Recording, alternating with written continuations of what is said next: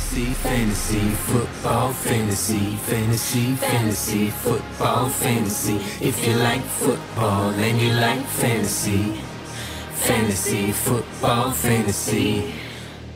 Здравствуйте, уважаемые слушатели подкаста Fantasy Football Fantasy. Меня зовут Антон, ник мой. Я вас приветствую в очередном выпуске этого подкаста и вынужден э, начать его с извинений. Э, дело в том, что мы опаздываем с выходом и связано это с тем, что у нас возникли сложности при записи э, этого выпуска, в связи с чем пропала часть новостного блока, записи, которые мы сделали с Лешей и с Колей. Но для того, чтобы не перезаписывать весь выпуск заново, мы решили сократить его и предоставляем вашему вниманию то, что у нас сохранилось. Приносим за это извинения. Надеемся, что вы оцените наши труды и не станете сильно громко роптать. Спасибо за ваше понимание. Итак, э, травма Джакоби Брисета у нас случилась на э, прошедшей неделе. Наступили ему на ногу, но вроде как не очень сильно наступили и, и обошлось без серьезных повреждений. Должен, по идее, Брисет играть. Но если вдруг что, и если вы вдруг играете в суперфлекс лиги там, с двумя квотербеками, то э, кто у нас там, Хойер его заменяет, да? Да, Антон, ты прав, и я очень надеюсь, что Брисет играть не будет, потому что как раз в двух лигах с суперфлексом у меня боевики Поттеров на этой неделе. Я очень удачно Хойера подобрал. Я надеюсь, что тренерский штаб Индианаполиса проявит мудрость, даст отдохнуть своему стартеру, и он в ближайшую игру пропустит. Ну, посмотрим, поглядим, как, э, как случится. А, следующая, следующая маленькая новость э, прошедшей недели – это Дэшон Джексон, ресивер Филадельфии, отправился в Injured Reserve. Тоже мы его больше в этом сезоне не увидим. Э, но тут вряд ли есть что обсуждать, потому что он и так э, постоянно был травмирован, или час частенько был травмирован. Дисквалифицировано 4 игры. Раннер Майами. Марк Уолтон. Вообще Майами что-то как не везет в последнее время. А, дисквалифицировали его то ли там за, за употребление чего-то незаконного, то ли еще по каким причинам. В любом случае 4 игры его не будет. И теперь стартовым а, и главным, и чуть ли не единственным раннером Майами остается Кейлен Балаш. Но я предлагаю его сейчас не обсуждать, потому что он у нас с вами запланирован а, в другой рубрике. Там мы о нем упомянем. И вот пока мы записывали этот э, подкаст, э, пришла новость о том, что ресивер э, Лос-Анджелес Раймс Брэндин Кукс э, не сыграет на десятой неделе. Э, вот э, что-то у него с головой. Голова побаливает, надо, надо лечить голову, надо таблетки аспирин ему поможет. Ну что, э, давайте переходим к основной теме. У нас э, с вами на этой неделе, как я уже сказал, 6 команд отдыхают на боевике. Это Филадельфия, Нью-Ингланд, Вашингтон, Денвер, э, Джексонвиль и Хьюстон. И вот при, том, при всем при том, что там целая толпа народу играть не будет, плюс еще травмы, о которых мы с вами только что поговорили, частенько в таких ситуациях э, менеджеры вынуждены копаться, знаете, как в шелухе со, с э, остатками лука, выскивая луковицы, которые еще можно использовать, которые вам принесут ваши фэнтези-очки. И в этих условиях я подобрал несколько пар, э, которые озвучу для обсуждения, кого бы вы, уважаемые мои коллеги, выбрали бы в качестве стартера на этой неделе, если у вас такой выбор перед вами стоит. А, и вот первая пара двух раннеров рассмотрим. Упомянутый только что а, Кевин Балаш из Майами, который будет играть против Индианаполиса в гостях на этой неделе, на 10 Или же а, раненбэк Тай Джонсон, основной раненбэк Детройта против Чикаго, тоже в гостях. Это человек, который, по идее, должен был бы заменить травмированного Керриона Джонсона. Леш, давай начнем с тебя. Что считаешь, кого из этих двух ты бы выбрал? Ну, come on, ты такой выбор, конечно, даешь нам. Ну, а ты думал, легко тут не будет. Я же, я же могу их обоих скинуть и подобрать кого-то нормального с, со списка свободных агентов. Ну смотри, waiver э, уже прошел. Да, я да. сильно сомневаюсь, что кто-то будет сейчас более адекватный доступен. Ну вот Тай Монтгомери, как я говорил, вполне может быть на там свободен. Ну, блин. Ну, то есть ты бы предпочел Тая Монгомери? Да, а, да. С, непонятно, с непонятными перспективами. Я тебе, я, я, тебе, я тебе объясню почему. а, потому что Балаш – это худший раненбэк в лиге. Причем не только среди стартовых раненбеков, а просто худший среди всех. Он хуже, чем Трент Ричардсон? Он мог бы с ним посоперничать. А, а Тай Джонсон, ну, это человек, который не может выиграть у Макисика и Тре Крэнстона, да? Правильно я сказал? Нет, неправильно ты сказал. Зовут его Тра Карсон. Тра Карсона. Ну, да, человек... и он выиграл у него конкуренцию, потому что Тра Карсон отправился в инжири Нет, нет, вот он не выиграл у него конкуренцию. В том-то и дело, что Тра Карсон стартовал в там, две недели назад. То есть он был, а, они его над Тайм Джонсоном поставили. На самом деле очень интересное сейчас добавление было. Детройт добавил а, Бо Скарбо, бывшего раннера Алабамы, э, к себе в practice squad, то есть на этой неделе он не сыграет, а, но вполне возможно, что там через недельку-другую они его в основной ростер добавят, и он будет у них играть, потому что, во-первых, э, он по таланту лучше, чем Тай Джонсон, а во-вторых, мне кажется, что Патриша, вот он как раз таких а, игроков может использовать. Он там все-таки в Патриотах видел, как Лагарата Блаунта использовали. А, и сам четко понимает, э, как, как ролевых игроков именно можно задействовать. В общем, Антон, варианты плохие. Я довер, доверю выбор Коля. Окей. Коля, что скажешь, Балаш или Тай Джонсон? Ну, конечно, Тай Джонсон. Хотя я согласен с Лешей, что выборы очень плохие. И еще матчап у Тай Джонсона против Чикаго. Но из этих двух сортов одного неприятного вещества я выберу сорт, который играет не в цвете морской волны, а в голубом цвете. Но на самом деле Тай Джонсон, он получает 9-10 попыток выноса вот уже три недели. У него 3-4 таргета каждую неделю. Ну, то есть какие там 7-8 очков он вам наскребет. В целом на боевике это, наверное, чуть более надежно, чем условный Тай Монгомери, который может вообще на поле не выйти. Но вот, опять же, на боевике, на позицию третьего флекса, Тай Джонсон мне нравится чуть больше, чем Балаш, потому что про Балажа Леша все сказал четко, и добавить здесь у меня нечего. Ладно, хорошо. Определились с, эти, с этими двумя сортами. Идем к следующим. Тут чуть попроще будет. А, Тевин Колман, раненбэк 49-х, а, который будет играть против Сиэтла у себя дома в Сан-Франциско. Или же Джеллен Сэмюэлс, раненбэк Питтсбурга, но только в случае, если опять не будет пропускать э, Коннор игру, а, как в прошлый раз. То есть давайте примем а, это за условие, Конора нет и играет Джерин Сеймонс. Леш, ты готов принять то, что Конор и следующую игру пропустит? Пока нет, пока не готов. Но рассмотреть такую ситуацию чисто теоретически я с вами соглашусь. Да, и напомню, что Питтсбург будет играть против э, Лос-Анджелес Рэмс э, у себя дома. А, ну давай, Леш, кого, кого бы ты выбрал? А, я бы выбрал Тевина Коулмана. А, ну, я немножко вообще такой товарищ, который а, любит, предпочитает потолок полу. То есть мне интереснее поставить игрока, который не может на этой неделе затащить и выиграть, чем игрока, который наберет а, какие-то очки, но которые не факт, что мне помогут.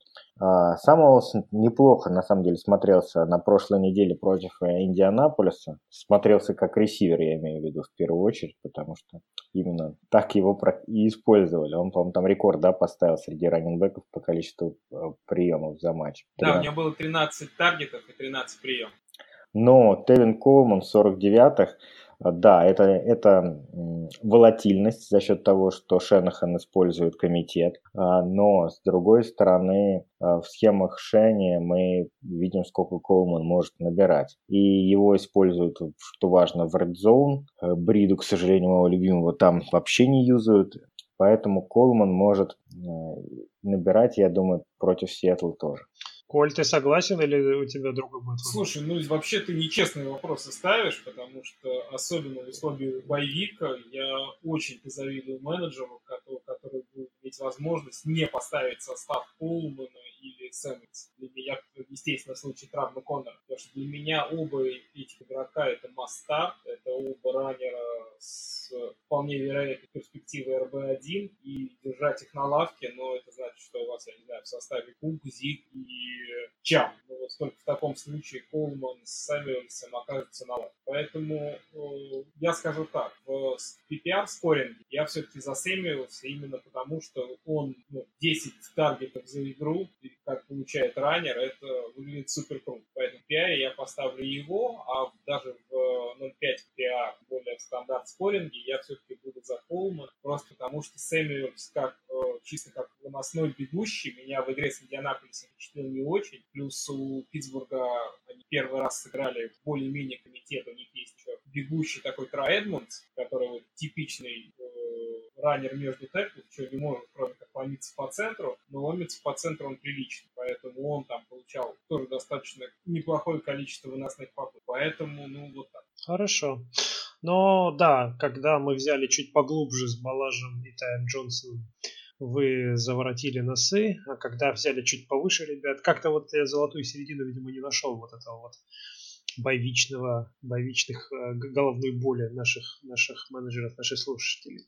Ладно, давайте перейдем к ресиверам от раннеров и порассуждаем над тем, кого бы вы поставили в старт на этой неделе, выбирая между э, такой парой. Эйджи Браун, ресивер Теннесси, играть они будут э, против Канзаса у себя дома, или же Робби Андерсон, ресивер э, Нью-Йорк Джетс, э, которого лихорадит, как и саму Нью-Йорк Джетс в этом сезоне. Играют они против гигантов э, не самые сильные защиты, тоже у себя э, дома. Коль, давай с тебя начнем. Андерсон или Браун? Слушай, ну вот это, мне кажется, прям идеальная пара. Оба этих ресивера с высокой долей вероятности либо есть на вейвере, либо они гарантируют на грани того, что менеджеры их обладатели на вейвер выкинут. Я бы все-таки выбрал э, Робби Андерсона именно по логике Леша, потолок у Робби Андерсона он значительно выше, чем у Эйджи Браун. Эйджи Браун, что самое интересное, наверное, чуть более надежный товарищ,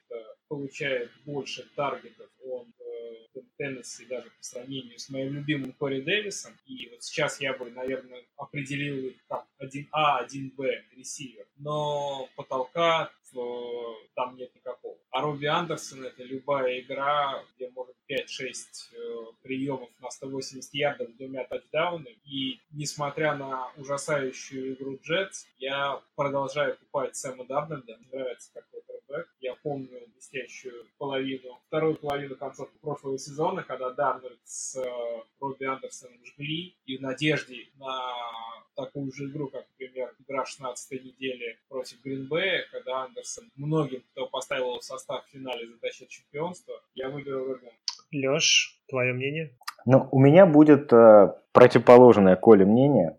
Э, несмотря на то, что ребята получают одинаковое количество таргетов, э, я склоняюсь в пользу Эйджи Брауна, потому что его талант круче, чем у Андерсона. И с Тана Хиллом у них более-менее наладилось нападение, пошло по- повеселее.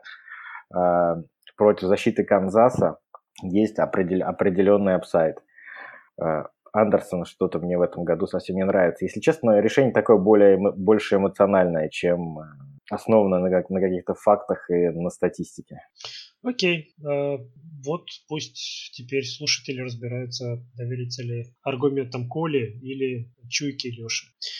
А вторая пара на разбор у нас с вами такая. Зак Паскаль, ресивер Индианаполиса. А, я напомню, что там э, Парис Кэмпбелл сломал чего-то, какую-то конечность, руку, кажется и выбыл из игры на неопределенное время, я уже не помню, попал он в injured reserve или нет.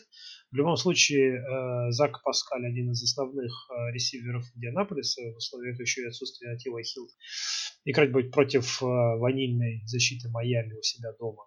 Или же Дикий Меткалф, ресивер Сиэтла, который будет играть против Сан-Франциско в гостях. Ну, вот я сам подобрал такую пару, но сам бы здесь выбрал Зака Паскаля. Коллеги, вы со мной согласны? Я согласен. Паскаль первым ресивером Индианаполиса. Даже если не будет играть Брисет, Хойер показал, что, в общем, кое-что он еще умеет, поэтому свои таргеты Паскаль получит. Мне кажется, что здесь, ну, Паскаля прям ощутимое преимущество. Я соглашусь с Колей. Да, 20% 20% таргетов это 20% таргетов. И в прошлой игре он выглядел очень неплохо. А, и причем и когда Хойер был на поле, и когда Брисет. То есть, э, так что а, мне кажется, он продолжит набирать приемы. Окей. Ну, давайте тут э, перейдем тогда к следующей рубрике. У нас с вами я подготовил э, несколько имен для обсуждения. Все это, все эти ребята, это у нас раненбеки, от которых мы э, перед началом сезона в той или иной степени ожидали хороших результатов, но по той или иной причине их не могли дождаться достаточно долго. Но на отчетной девятой неделе все четверо из этой группы товарищей в полосатых купальниках э, отметились хорошими фэнтези-результатами. Я хотел бы узнать ваше мнение на тему того, какие ожидают их перспективы в дальнейшем. Э, поговорим о каждом по чуть-чуть. И первый в списке у нас Мелвин Гордон, бывший бастун из э, Chargers набрал на этой неделе 25 очков. Говорят, что, и он сам об этом говорит, о том, что позитивно на, на его продакшн повлияла смена координатора нападения в Chargers. А, Коль, как ты считаешь, мы должны, как фэнтези владельцы Гордона, перестать сомневаться в его способностях набирать очки после этой недели? Ну, на мой взгляд, для владельцев Гордона все выглядит более-менее перспективно. Гордон планомерно отвоевывает место стартера у Экелера. Ну, не то, что отвоевывает, Экелер играл, будет играть, и в целом как флекс-опция. Я его продолжаю рассматривать, но с каждой игрой Гордон выглядит все увереннее и увереннее. Самое главное, что независимо от неудачи, которая была у Гордона три недели назад, когда вот он зафамблил в игре с Теннесси на последней секунде и проиграл команде матч, все равно Гордон получает все выносы в пределах 5 ярдов, безальтернативно там работает. Последняя игра, она напомнила того самого Гордона, который два года своим командам тащил просто безальтернативно. Он и таргеты получает, на выносе первый, как я говорю, в Red работает много, поэтому да, Гордон человек РБ1-РБ2 должен играть у вас в составе обязательно. Мне, наверное, чуть более интересно, что вы про Экелера думаете в этой ситуации. Стартабельный игрок или он на банке? А мне, э, ну, я тоже, да, по Гордону согласен, что а, тренд э, по восходящей для него идет. А, вообще эта игра для него, конечно, хорошая в плане результата и в плане там количества снэпов, которые он получил, должен какой-то и он уверенность в себе почувствовать, и, наверное, тренерский штаб в нем, так что должно по восходящей развиваться все. По Экелеру я думаю, что он все еще с, э, игрок уровня флекса, хотя, конечно, то, что он получил э, наименьшее количество снэпов за весь этот сезон, немножко напрягает. Ну, все равно 3-4% снэпов э, это, это нормально, это, это еще игрок, который может находиться в старте. Тем более, что он очень эффективный игрок. Ну, здесь, опять же, справедливости ради надо сказать, что всю игру Чарджерс выигрывали, в отличие от предыдущих матчей, где они в основном проигрывали. Поэтому я думаю, что еще game flow диктовал большее присутствие Гордона, чем Экелера. Если Чарджерс начнут проигрывать, начнут больше пасовать, то тут, мне кажется, что роль Экелера опять может вырасти по сравнению с Гордоном, но тут мы, Леш, с тобой уже все сказали. Угу, согласен. Хорошо, давайте к следующему э, персонажу перейдем. Девин Сингл-, Синглтери, running back Баффало Биллс. Какое-то время у его мучили в этом сезоне болячки, какое-то время он делил часть снэпов с, с неувядаемым Фрэнком Гором. Но вот на этой неделе набрал 22 очка, и можем ли мы э, с уверенностью сказать, что он теперь основной, главный, непререкаемый running back э, Баффало, э, или же есть у вас еще какие-то сомнения по поводу него? Леша, давай начнем с тебя. Да нет сомнений никаких, да, но это, э, так скажем, лидирующий раненбэк Баффало – а, ничто не заставляет в этом сейчас сомневаться. А, у них такое довольно четкое распределение снэпов с, с Фрэнком Гором. У них, кстати, на первой неделе было 70 на 30.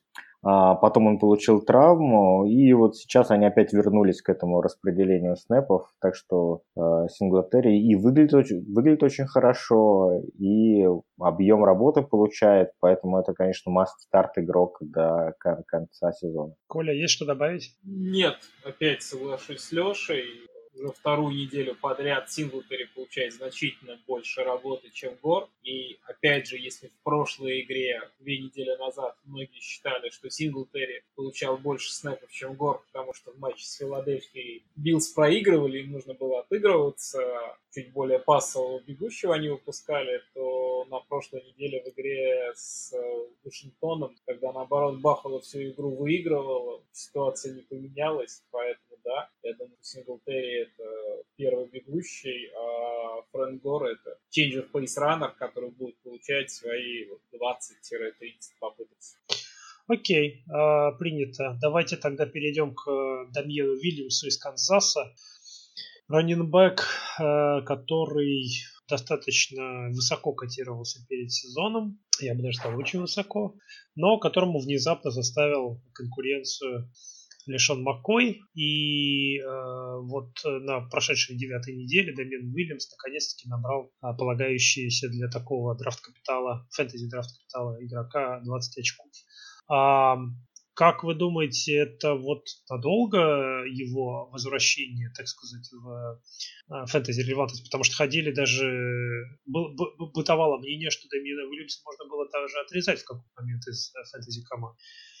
А, Коль, как ты считаешь? Нет, ну отрезать Дамьена Вильямса ни в коем случае было не надо, это очевидная глупость. О, да, Вильямс котировался очень высоко, но в первую очередь он котировался не потому, что он крутой раннер сам по себе, потому что все считали, что он будет первым раннером Канзаса, топ-3 нападением лиги, и любой основной выносящий такого нападения обязательно должен был быть в составах и должен был выбираться высоко. С, вот с Вильямсом ситуация далеко не такая однозначная, как с Гордоном, потому что, да, свои 20 очков он набрал, но 15 из этих, 15 из 20 очков он набрал одним выносом, когда на сделал 90 ярдов тачдаун за одну попытку. Поэтому ситуация в Канзасе по-прежнему неопределенная. На прошлой неделе основным бегущим был Макой, который в игре с Гринбеем выглядел неплохо, но в конце третьей четверти зафамблил, после чего его Эдди посадил на лавку, дал шанс Дамьену Винцу. Дамьен этим шансом воспользовался неплохо. Он четвертую четверть с Гринбеем провел здорово, ну и сейчас, опять же, набрал очков. Поэтому я думаю, что сейчас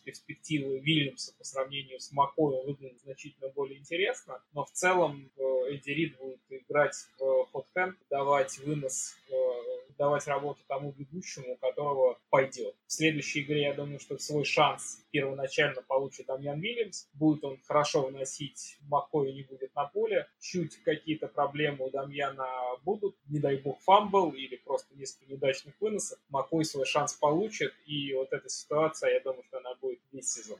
Леш, э, можно мне у тебя так спросить? Э, если бы у тебя в составе в одногодке был бы Дамьен Уильямс, после такого результата э, он набрал больше 20 очков, ну тут по более-менее стандартным или там полу PPR ным э, скорингу.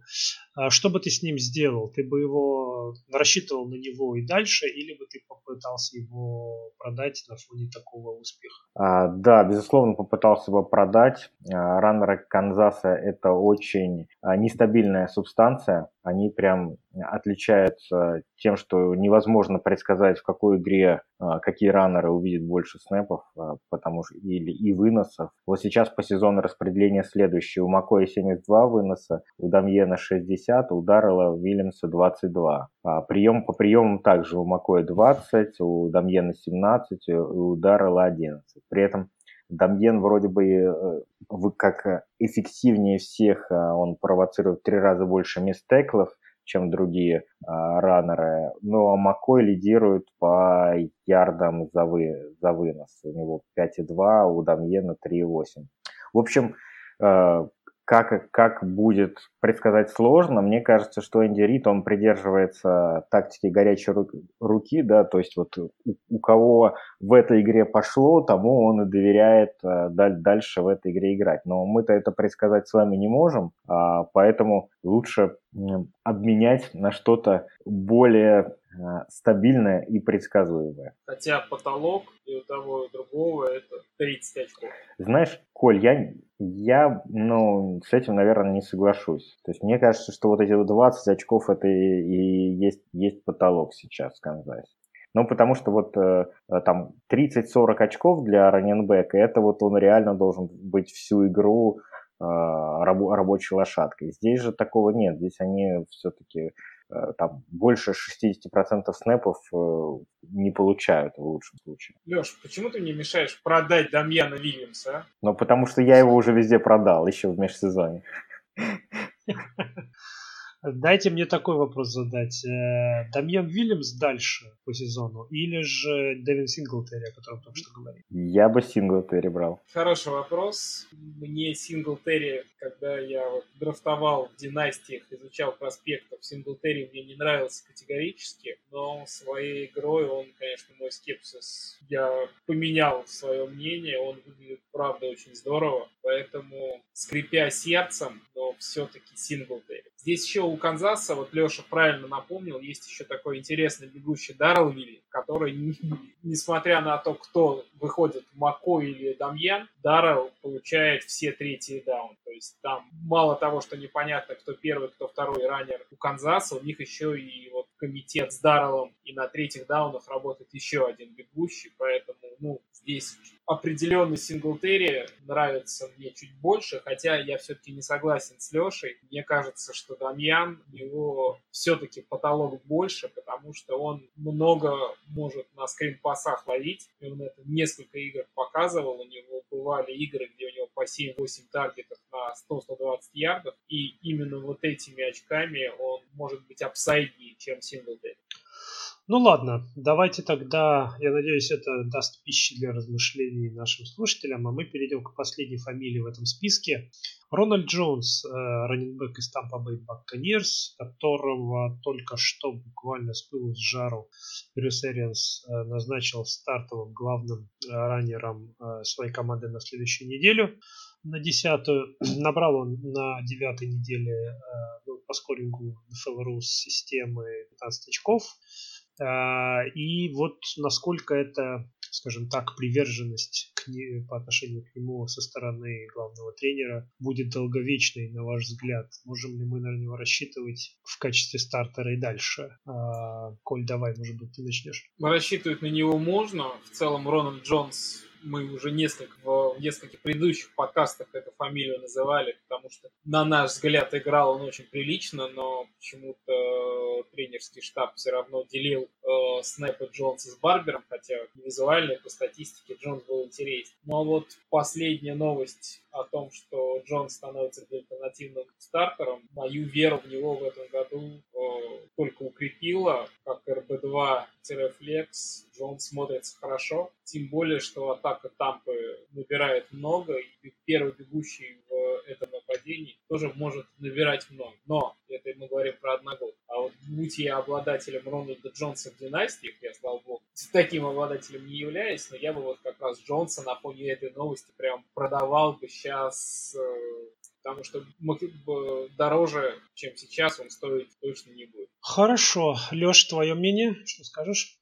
Да согласен я с Колей. В общем-то, изначально Рональд Джонс был мне гораздо симпатичнее в этом нападении, чем Пейтон Барбер, потому что Пейтон Барбер, ну, это вообще пешеход. А, а, но у Рональда Джонса не складывалось, там что-то он, как только ему предоставлялась какая-то возможность, он сразу факапил.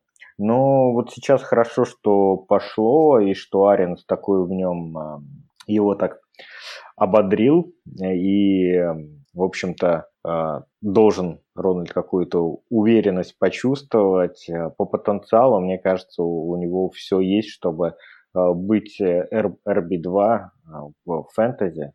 Надеюсь, что у него все получится. Ну, хорошо, будем да, за него болеть, за этого игрока. А, давайте перейдем к вопросам наших слушателей. Их на сей раз оказалось не так много. Видимо, все заняты поисками а, релевантных а, игроков на этот боевичный, боевичную неделю. А, ну вот первый вопрос. Антон, а я, пользуясь случаем, хотел просто перед тем, как мы начнем читать вопросы, поблагодарить одного из наших постоянных слушателей, Артема Чебана, он на этой неделе как раз задал много вопросов. Все эти вопросы, они прям жутко интересные. Сейчас наши слушатели эти вопросы услышат. Мы свое мнение дадим, но они прям идеальные вопросы для подкаста, потому что они не про лайнап, не про того, не про выбор на конкретной неделе между одним или другим игроком, а чуть более общие. И, Артем, большое тебе спасибо. Прямо ты доставишь нам удовольствие отвечать на такие интересные вопросы. Я предлагаю как-то Артему наградить, позвать его в подкаст, чтобы он в лайве еще задал новые вопросы. Ну да, все в наших, все в наших силах это сделать. Ты как-то не это не оптимистично, Антон, настроен так. Типа, нет, нет, я оптимистично настроен. Ты, ты просто мне напоминаешь вот этой фразой, ты мне напоминаешь э, тренеров э, НФЛ команд, которые выходят э, после проигранного матча на пресс-конференции и говорят, да, вы знаете, наверное, надо больше давать э, возможность нашему раненбеку. Почему же мы этого не делаем? Конечно, Артем, он, Артема. Он как э, Рональд Джонс, он набирает ход по ходу сезона. Да. Ладно, но прежде чем мы поговорим о вопросах, которые задал Артем, я озвучу единственный вопрос по лайнапу, который задал Паша Apple Juice. Вопрос звучит следующим образом. Э, кого бы вы предпочли на текущую неделю на первый слот из предложенных игроков? А, вариант номер один. Кенниан Дрейк, э, раненбэк уже теперь э, Аризоны. Зак Паскаль, игрок, о котором мы уже говорили сегодня. Джеди Макисик, раненбэк из Детройта. Или Нахим Хайнс, раненбэк из Индианаполиса. Я правильно помню, да? Ну, я тут, вот моя точка зрения, Зак Паскаль без, безальтернативно, потому что все остальные либо в комитетах, либо вообще на вторых-третьих ролях, поэтому тут, тут как-то так. Ну, я согласен, Антон, потому что пока мы записывали подкаст, появилась э, новость о том, что Дэвид Джонсон заявил, что он готов на 100% и определенно сыграет и готов выйти на поле, поэтому в случае, если Дэвид Джонсон будет играть, а скорее всего он будет играть, то Паскаль. Если это все туман и Джонсон Джонсон нас обманывает, говорит, что он будет играть, а потом за час до игры окажется, что он на поле не выйдет, то Паскаля надо будет срочно поменять на дрейк. Угу. Или, как, или произойдет как с Кики Кьюти. Скажет, что он активен, но на поле он так и не выйдет. Тоже замечательный вариант, я считаю, для, для менеджеров фэнтези. А, Леш, согласен с выбором Паскаля? Да, да, полностью согласен. Давайте дальше. Давайте. А, итак, вопросы Артема столь роскошно анонсированный Колей. Первый из них. Какие сайты или сервисы вы используете для сбора информации об игроках своих составов? Используете ли вы э, помогаторы в виде Fantasy Pros э, или нечто подобное? Коль, давай тебе слово. Да, я использую как раз я использую один сайт, это Fantasy Pros. Он мне очень нравится своим интерфейсом и тем, что я в рамках одного экрана могу увидеть составы всех моих команд на всех движках, потому что сейчас я играю на трех движках, одногодки на NFL.com, династии на MFL, еще одну лигу я играю на Слипере, и э, эта концепция, когда у тебя в рамках одного экрана ты можешь анализировать составы, матчапы игроков на вейвере, значительно удобнее, чем держать все это в голове или держать открытыми 10 вкладок и переходить туда. Поэтому вот с, точки, с этой точки зрения Fantasy Pros мне очень нравится и удобно. Их рэнкингами я скорее не пользуюсь, потому что ну, рэнкинги у них обезличенные, они собирают информацию от 100-500 каких-то фэнтези-аналитиков, про которых я не знаю и чему мнению я ну, могу доверять, могу не доверять, и поэтому их рэнкингами я пользуюсь скорее как некой стандартной точкой отсчета. Благодаря этим рэнкингам можно понять в целом, как э, комьюнити э, думает об одних и тех же игроках, но это не мешает, если я имею по какому-то игроку свою точку зрения и вижу, что, по моему мнению, этот игрок должен в рэнкинге выше или наоборот ниже, соответственно, на, на драфте переплатить за него или наоборот взять. То есть в, в, как раз для рэнкингов я использую мнение, есть 3-4 аналитика, вот мнению которых я доверяю и прислушиваюсь, вот их рэнкинги я изучаю более внимательно. А рэнкинг Fantasy Pros это некая средняя температура по больнице. Леш, чем ты пользуешься? А, ну, я пользуюсь проверенными годами ресурсами. Это в первую очередь, конечно, Arta World, а, где я читаю новости, плюс а, смотрю статью по вейверу в первую очередь для того, чтобы а, никого не забыть, чтобы ничто не было забыто, потому что там очень удобно просто сразу там на первой страничке статьи по вейверу э, игроки, которые стали актуальны на этой неделе, просто я проверяю, что на, на всех э, из, все, все они попали в поле моего внимания, я никаких игроков не забыл, когда отправлял заявки. Э, также я использую почему-то Football Guys, использую я его в том плане, что там смотрю статистику по командам, по количеству снэпов, по проценту снэпов, по количеству таргетов. А, мне вот почему-то нравится то, как она там представлена. Мне, мне удобно это использовать. Это причем а, вот даже не нужна для этого подписка, там можно зайти это посмотреть. Team Stats.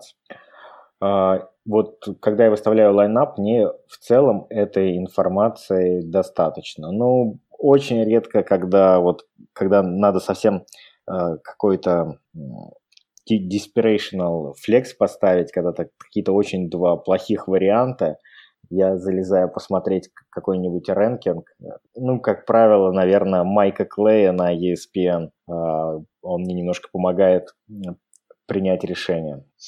От себя я бы хотел добавить, что один из э, лучших сервисов, которыми вы можете воспользоваться, это э, чат э, патреонов э, нашего подкаста, который находится в Телеграме, где вы можете задать вопрос и услышать мнение Коли, Леши, Виталия или Миши на э, тему того или иного игрока или той или иной ситуации. А эти уже ребята, в свою очередь, как вы только что услышали, собирают информацию от Майкла Клея, Ротоволт и Fantasy Pros. Все верно? Так точно. Нет. Почему? Ну, это прям мы же не агрегаторы этой информации. Мы... Ну как же, по-моему, вполне очень даже. Мы эту информацию пропускаем через свое, хотел сказать, да, через фильтры да, многолетнего через опыта. Фильтры глубокой и тонкой очистки. Поэтому в, подка... в чате Патреонов да. только проверенная информация, которая поможет вам либо выиграть лигу, либо, по крайней мере, ее не проиграть. Это как минимум. Да. А второй вопрос от Артема. Практикуете ли вы набор игроков из одной команды? И вот он в скобках предложил такие, э, такие связки квотербек с раненбеком или же раненбек с ресивером. Не знаю, э, хотел ли вас спросить про квотербека с ресивером, но, но этой, этой связки здесь в скобочках у него нет. Плюсы, что формируется пол, и э, если не наберет квотербек, например, то доберет раненбек. Минусы, сами понимаете. Леш, ты боишься связок э, игроков разных позиций из одной команды в своих фэнтези составах или нет? Э, нет, не боюсь. И даже на это вообще никогда не обращаю внимания абсолютно. А, единственное, наверное, на что я обращал внимание какое-то время, это когда два ресивера из одной команды. Э, но вот, в общем-то, меня в длительных спорах э, Денис Маркелов э, в чате FFF убедил, что это не имеет никакого практически значения, э, прибегнув там, не знаю к чему. В общем, дол- дол- долго у нас там была дискуссия, беседа, которая всем надоела, и нас там чуть ли уже не из чата попросили уйти. Но по факту, наверное, да, не, не, не влияет то, что два игрока из одной команды на результат. И, кстати, вот э, в этом сезоне я в одной одногодке играю, у меня там, у меня всего там три ресивера а, а, и три места для ресиверов. То есть они стоят у меня бессменно практически весь сезон. И двое из них из Ягуаров это Вестбрук и Чарк. Э, и третий Бойд. И ничего, нормально. То один наберет, то второй, и в целом неплохо все идет. Коля, ты согласен с э, стратегией Леши? Я прекрасно помню этот диалог на две недели между Денисом, Лешей. Я тоже к этому диалогу активно подключался, и Денис провел большую аналитическую работу, действительно убедил нас в том, что все эти опасения о том, что если вдруг квотербек сломается, то сразу два твоих ресивера очков не наберут, они беспочвенны. Опять же, я уверен, что если у кого-то в этом году есть одновременно и Крис Годвин, и Майк Эванс, менеджер этой команды счастлив и по ресиверам всегда набирает много. Я, кстати, в этом году использовал в э, лиге другую связку. Я специально взял э, Тайтенда под своего квотербека, э, потому что Тайтенда я брал достаточно низко на драфте, и я как раз выбрав Ламара Джексона в следующем раунде специально взял его тайтенда и сделал как раз этот стек, в этом случае просто твои очки по... Ну, в случае, когда у тебя тайтенд ловит тачдаун, у тебя этот тачдаун фактически умножается на 2. И вот как раз для такого тайтенда третьего-четвертого тира, которым был Марк Эндрюс до начала сезона, мне показалось, что это очень плохая, потому что определенный буст твоя команда таким образом получает, и в целом это сработало. Эндрюс вместе с Ламаром зажгли и набирали. А уж сравни, если у тебя есть в одной команде ресивер, ой, раннер и квотербек, мне кажется, на это вообще просто какого внимания обращать надо. И какой здесь связи, а тем более боязни. Но я э, тоже с вами, коллеги, соглашусь и отмечу, что вот в э, упомянутой мной сегодня э, FFF династии нашей редакционной я на стартап-драфте умудрился взять аж пятерых игроков из Сан-Франциско. Помимо квотербека Джимми Гаропполо я еще задрафтовал и э, раннера э, Мэтта Бриду, и двух ресиверов э, Маркиза Гудвина и э, Диба Сэмюэла, и Джорджа Китла э, на позицию tight end а. И в принципе своим таким решением следить за этой командой и верить в нападение Шенахана я доволен. А, хотя ресиверы могли бы играть, конечно, получше. А, но это уже э, другой, другой разговор. Это династия, там, там немножко другие мысли, другие планы. Следующий вопрос от Артема. Э, какие есть новомодные виды лиг и в какие бы вы сами хотели, хотели игр сыграть?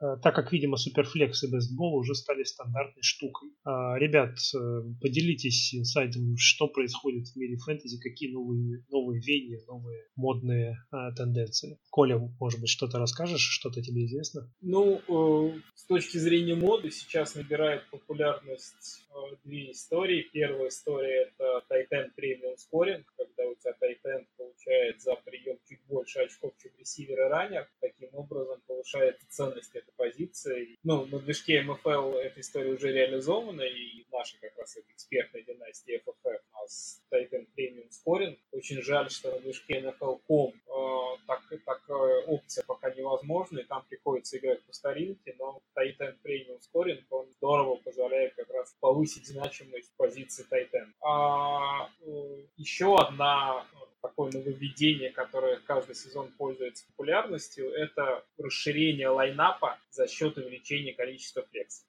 В начале этого сезона небезызвестный Эван Силва, прямо у него был целый спич на эту тему, когда он говорил, его мысль была следующая. Если у вас есть лига в этом году, неважно, сколько в ней позиций в лайнап, увеличьте эту позицию на одну, добавив еще одну позицию флекса. У вас два флекса, сделайте три. У вас три флекса, сделайте четыре. У вас четыре флекса, сделайте пять. Зачем это нужно? Это нужно для того, чтобы увеличить количество игроков, в которые вы играете. Соответственно, чем больше игроков вы ставите в состав, тем более ценны глубокие игроки, и э, за счет этого просто увеличивается сила лиги, и менеджеры выигрывают за счет того, что они в первом-втором раунде удачно выбрали топчиков и едут на них. Просто чем длиннее лайнап, тем э, сложнее играть, и тем выше скилл менеджера, который в таких сложных условиях, где нужно действительно глубоко копать вейвер, знать больше игроков, э, именно такие менеджеры получают больше шансов на победу. И вот в таких лигах глубоких как раз выбор между Кевином Балажем и Тайм Джонсоном не вызвал бы у вас столько батхерта, да, Леш? Ну да, да,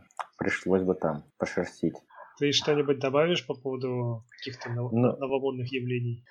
Uh, ну, я не могу сказать, что что-то uh, прям новомодное такое появилось в последнее время. Сейчас, конечно, основной тренд это daily fantasy, uh, которого у нас практически нет. Ну, нужно понимать, что daily fantasy это очень э, затратная по времени штука, потому что нужно как команду и не одну, может быть, собирать кажд, каждую неделю. И, и это мне, мне так кажется, что надо это либо этим жить, условно говоря, и зарабатывать этим на жить, либо не заниматься совсем, потому что ну, там, за 15 минут ты ничего интересного не соберешь. А, что мне кажется, какие вообще будут дальнейшие тренды а, в фэнтези? Это, конечно, в первую очередь лиги с контрактами. А, мне, мне всегда эта тема была очень интересна. Я играю в одной лиге с контрактами, но мне кажется, что можно делать эти лиги гораздо интереснее, чем они есть сейчас на постсоветском пространстве. Их плюс том, что, ну, по, по сути, это как династия, но с уклоном в киперлиге, потому что, во-первых, ты не можешь задержать игрока на, у себя надолго, его контракт когда-то заканчивается, и он уходит а, в рас, распределение там, какое-либо, либо там на драфт, либо на аукцион, либо еще как-то. А, во-вторых, а, у игроков раз, разные по срокам контракты, и это дает возможность больше торговаться. То есть, условно говоря, там Баркли на однолетнем контракте он становится равен какому-нибудь а, не знаю, Самуэльсу на четырехлетнем Сингл, контракте. Синглтери, Синглтери. Да, Синглтери там на четырехлетнем контракте. То есть это, это дает возможность для разных стратегий, для трейдов. А, составы больше меняются, тасуются, то есть э, командам, у которых плохие результаты, у них больше возможностей там за один сезон все перевернуть и стать контендерами. А, штука интересная, есть что-то я бы поиграл, это когда в лиге каждый игрок задвоен.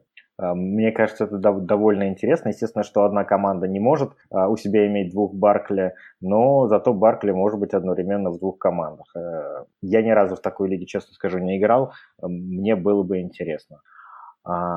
Есть еще такой формат, следующий э, вопрос Антон, Артема как раз, это про гильотину тоже я не играл, но знаю теоретическую часть. Это лиги одногодки, когда после каждого тура одна из команд выбывает. И при этом ее состав отправляется на вейвер и распределяется между другими командами. А, то есть, по сути, а, тебе нужно не стать последним каждую неделю. Сколько ты очков заработаешь, это, это по барабану. Единственное, что мне кажется, ну, во-первых, естественно, к середину сезона половина менеджеров уже, уже в этой лиге играть не будет. Э, для них это будет не совсем весело. А плюс, мне кажется, в этой лиге должна быть очень существенная роль везения, потому что а, в конце останутся две команды, условно, у, которых, у одной из которых будет а, условно Баркли и Камара, а у, друг, у другой Зики Эллиот и Маккафри. И тут, конечно, э, от скилла уже ничего абсолютно не зависит. Просто важно, у кого из этих игроков будет хорошая неделя. В старте они окажутся все. Поэтому, наверное, может быть, попробовать разочек поиграть стоит, но вряд ли это какой-то серьезный тренд а, выльется. Ну, наверное, больше мне нечего сказать на эту тему. Ну, я вот от себя добавлю один вид э, фэнтези, в который меня пригласили перед прошлым сезоном. И я благодарен ребятам, которые меня позвали, в том числе Марату, вот нашему коллеге Катаулину. А, это Деви династия, династия, в которой сразу две лиги, одна студенческая, другая профессиональная, причем профессиональная лига формируется из ваших же игроков э, студент, студентов, которые переходят в НФЛ. То есть вы формально начинаете э, конструировать свою э, профессиональную взрослую команду из э, студентов на ранних этапах. Уже их ведете, так сказать, до до их вступления в НФЛ, и там они уже за вашу, за вашу команду продолжают выступать. А, там тоже может быть много всевозможных нюансов, э, может быть много всевозможных правил. В нашей, например, лиге, с которой, о которой я говорю, у нас э, взрослая лига э, контрактная, то есть мы там получаем этих игроков не навсегда, не навечно. Тоже такой движ идет небольшой после каждого сезона, когда контракты заканчиваются. В общем, это очень интересно мне стало в том смысле, что я до, до этого момента особо сильно за студентами не следил, знал очень поверхностно, практически ничего не знал, если быть честным, о том, что там происходит, какие там тенденции, кто там зажигает. Но вот э, полтора сезона уже прошло, как я играю в этой династии, э, и очень сильно этому рад, потому что теперь я смотрю футбол еще и по субботам. Э, чуть-чуть ориентируюсь в том, какие игроки сейчас там набирают ход, котируются на будущий драфт НФЛ. И для меня, конечно, вот этот НФЛовский драфт э, становится гораздо более интересным событием, в фэнтези плане в том числе. Так что если у вас есть свободное время и желание попробовать себя еще и поразбираться в студентах, не только в профессионалах, то вот фэнтези там тоже очень-очень может быть вам зайти. А, ну что, все мы, наверное, на сегодня обсудили. Получилось у нас достаточно сжато. Я надеюсь, э, вам слушатели понравится. Будем ждать возвращения прихворавшего Мишу Визакова. Пожелаем ему э, здоровья. И пожелаем вам всем удачи, чтобы вы прошли эту неделю э, боевиков сложную, без потерь, э, с победами на позитиве, с хорошим настроением. И будем надеяться, что наши советы и наши рассуждения сегодня вам немножко помогли. Спасибо, ребят, большое. Леша, Коля, всем удачи. До свидания. Пока-пока.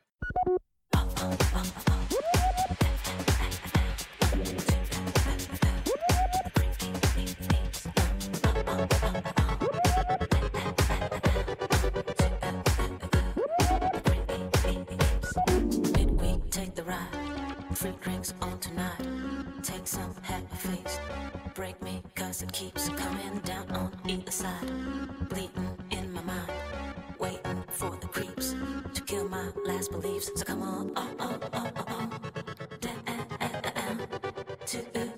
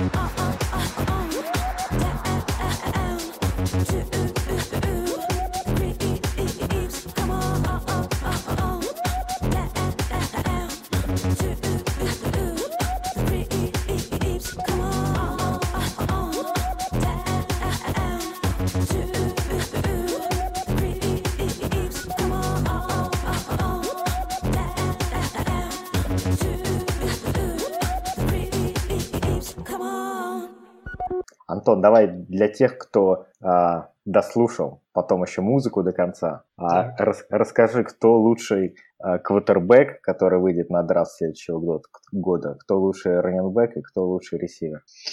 Ну, лучший раненбэк Э, это все будет зависеть от того, кто куда попадет, во-первых, конечно. Не-не-не, ну чисто по таланту, давай, ты же за Дэви следишь. Нужны хот-тейки. Ну, лучший квотербек сейчас это Джо Буру. Это квотербек ЛСЮ, так. который в прошлом сезоне был ни о чем, а сейчас выстрелил и говорят, что это он может уйти вообще первым оверолом. Уже даже подвинув э, Туа Таговайолу, господи, прости боже. А ресивер, ну, наверное, Джерри Джуди, я так думаю, по-прежнему котируется высоко. А вот э, из э, раннеров там целая когорта ребят. Э, Дандре Свифт, э, товарищ по фамилии Джонсон, не помню его первого имени. В общем, там, там будет несколько кандидатов. Ну что, раннеры крутые будут? Да, там три, может быть, даже четыре раннера будут э, так хорошо котироваться на первый-второй раунд. Но у тебя, вот из тех, кого ты перечислил, кто-то хотя бы в Дэви есть? А, нет, из этих ребят у меня никого нет. У меня есть э, Ина Бенджамин. Все понятно. Все, дальше не продолжай. Все, все, все, завершаем подкаст. Ладно. Все, э, да, пока.